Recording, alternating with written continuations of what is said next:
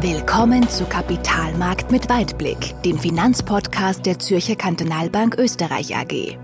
Wir sprechen über Themen, die Anleger bewegen, über das aktuelle Geschehen an den Finanzmärkten und der Weltwirtschaft und wie wir dieses einordnen und bewerten. Und hier sind Ihre Gastgeber, Hermann Wonnebauer und Christian Nemeth. Liebe Zuhörerinnen und Zuhörer, hier spricht der Hermann Wonnebauer. Ich darf Sie ganz herzlich begrüßen bei unserem dritten Podcast, den wir machen. Mein Gast ist heute wieder Christian Nemetz, unser CIO, der uns zu einigen wichtigen Punkten Auskunft geben wird. Servus Christian. Servus Hermann, ich freue mich wieder auf unser Gespräch. Freue mich auch schon und ich habe auch drei Themen mitgebracht, die uns alle ein bisschen auf den Nägel brennen. Zuerst würde ich ein bisschen interviewen zu dem Thema Gold. Gold ist in aller Munde. Wir haben jetzt einen unglaublichen Anstieg erlebt. Hat sie, wir sind die 2000 Dollar und äh, es ist eines der Anlagemedien, das heuer wirklich sehr gut gelaufen ist. Äh, als zweites interessantes Thema würde ich gerne fragen, wie schaut es mit Dollar aus? Wir haben jetzt nach einer ganz langen Zeit, wo der Dollar kontinuierlich gestiegen ist, einen sehr starken Abschwung gehabt und da würde ich ganz gern wissen, was ist der Hintergrund, beziehungsweise wie glauben wir, dass es hier weitergeht. Und dann auch noch einen wichtigen Punkt, aber das sage ich da erst, wenn es soweit ist. Jetzt würde mal sagen, fangen wir mal an, Starten um die Leute nicht auf die Folter zu spannen mit okay. Gold. Gold und Dollar hängen ja sowieso auch eng miteinander zusammen. Aber bleiben wir mal beim Thema Gold. Ja. Ähm, Gold ist ja ein bisschen so ein Angstindikator. Das heißt, immer dann, wenn es mehr Unsicherheit gibt, dann profitiert Gold. Und es ist auch eines der, der wesentlichen Argumente, die auch im heurigen Jahr zum Tragen gekommen sind. Also was man sieht ist, dass der Goldpreis durch diese ganze Corona-Krise massiv unterstützt wurde und äh, neue ähm, Höhen erklommen hat. Und ähm, ich glaube, das wird auch noch eine Zeit lang so bleiben. Wir werden ja immer wieder auch, wir haben ja beim letzten Mal ja auch über Corona gesprochen und über Entwicklung der Fallzahlen.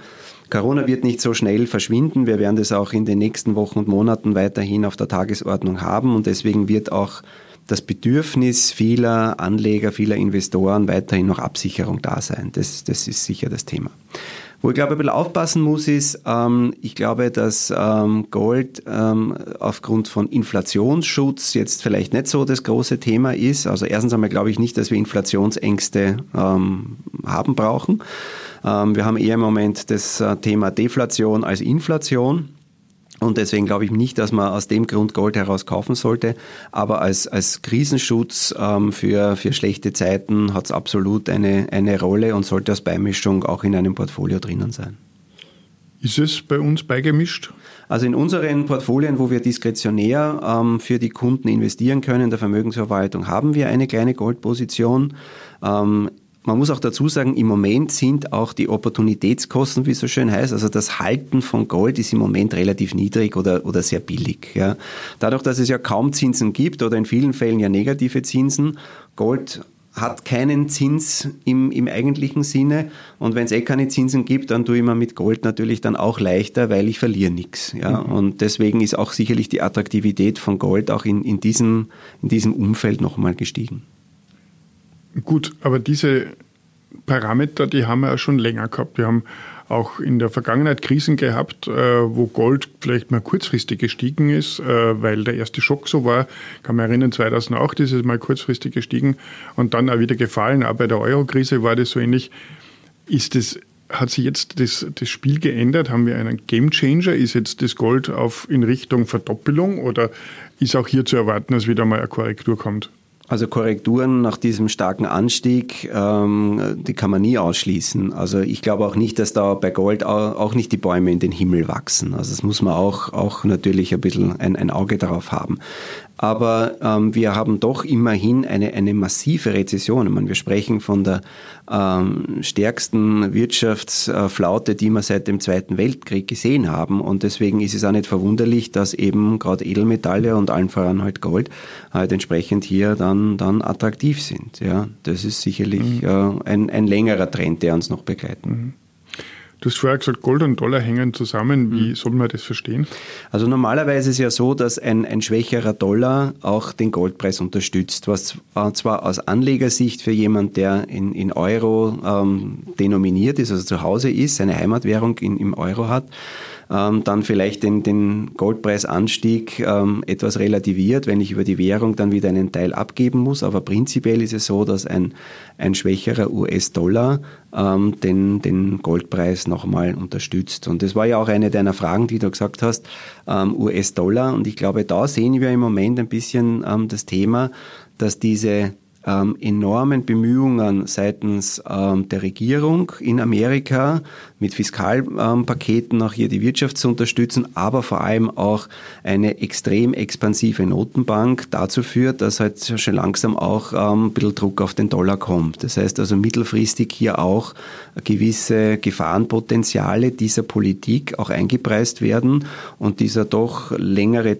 Zeit anhaltende ähm, Aufschwung des Dollars ähm, im Moment zumindest mal unterbrochen ist. Du sagst, die amerikanische Notenbank gibt mit beiden Händen Geld aus, aber ist das nicht in Europa auch so ähnlich?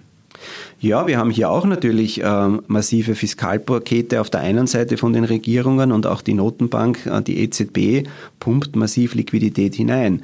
Aber man muss natürlich auch davon ausgehen, dass äh, der Dollar halt äh, per se immer die Leitwährung, die Reservewährung par excellence war. Ähm, und ähm, im Moment natürlich hat schon gewisse Begleiterscheinungen dieser Politik hier auch von den Finanzmärkten eingepreist werden. Ja?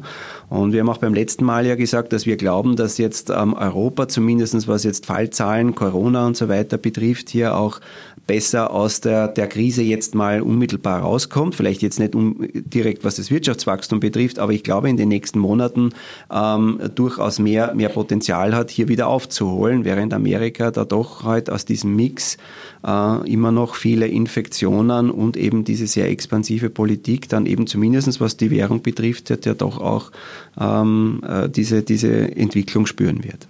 Mhm. Danke, schon einmal sehr interessant gewesen. Ich habe gesagt, ich habe noch eine Frage. Ja, bin schon gespannt, was du noch mitgebracht ja, hast. Ja, also wir haben ja wirklich eine turbulente Zeit heuer hinter uns, was die Aktienmärkte vor allem betrifft, die Kapitalmärkte, mit einem ganz starken äh, Rückgang im März und meinem tiefsten im März. Und seither ist es eigentlich äh, immer bergauf gegangen.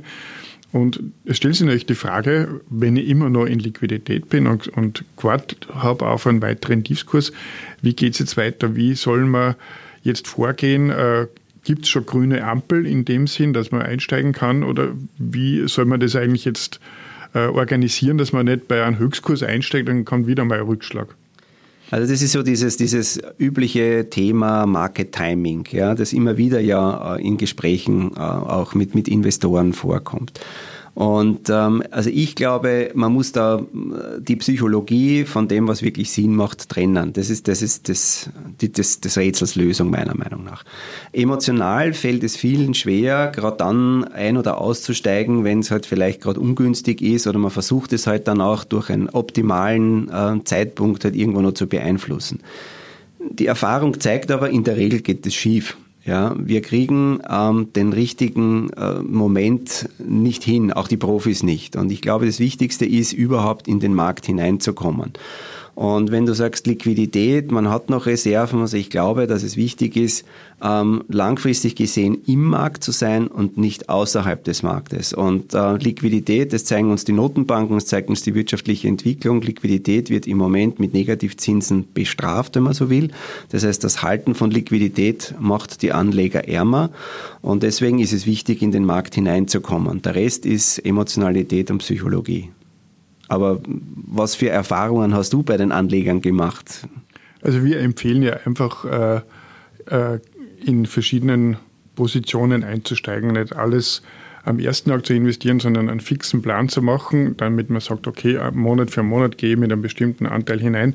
Dann habe ich zumindest nicht den äh, allerschlechtesten Zeitpunkt erwischt, ganz sicher natürlich auch nicht den allerbesten, aber man ist ein bisschen entspannter in der, in der Lage, äh, wenn man das so macht.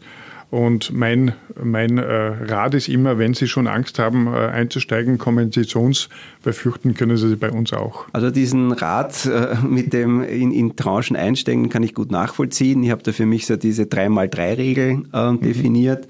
Drei Tranchen in drei Monaten. Ja. Ich glaube, es macht keinen Sinn, ähm, jetzt auf, auf fundamentale Faktoren zu setzen und zu sagen, ja, wenn die Bewertung jetzt tief oder hoch ist, dann mache ich einen bestimmten, eine bestimmte Aktion, weil einfach diese Instrumente viel zu träge sind. Ja, das heißt, da sind ganz andere Faktoren in der kurzfristigen äh, Perspektive entscheidend, ob die Börsen steigen oder fallen. Und wenn man schon nicht das, das äh, dumme Gefühl haben will, dass man genau dann vielleicht zum, zum Unzeitpunkt dann eingestiegen ist, dann kann man das strecken. Mehr als drei Tranchen und länger als drei Monate macht meiner Meinung nach keinen Sinn, weil dann verzettelt man sie wieder. Das ist eine überschaubare äh, Handlungsempfehlung und ähm, tut zumindest den Nerven gut. Ja, das. das ist einmal ein konkreter, gute, äh, guter Tipp, den wir hier heute mitnehmen können.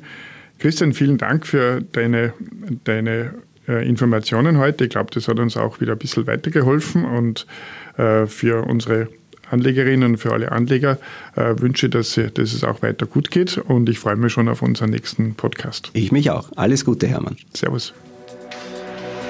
Kapitalmarkt mit Weitblick. Wenn Ihnen diese Episode gefallen hat, dann abonnieren Sie unseren Podcast auf iTunes oder Spotify. Oder besuchen Sie uns auf unserer Website www.zkb-oe.at. Wir freuen uns, wenn Sie auch nächstes Mal wieder dabei sind. Vielen Dank fürs Zuhören.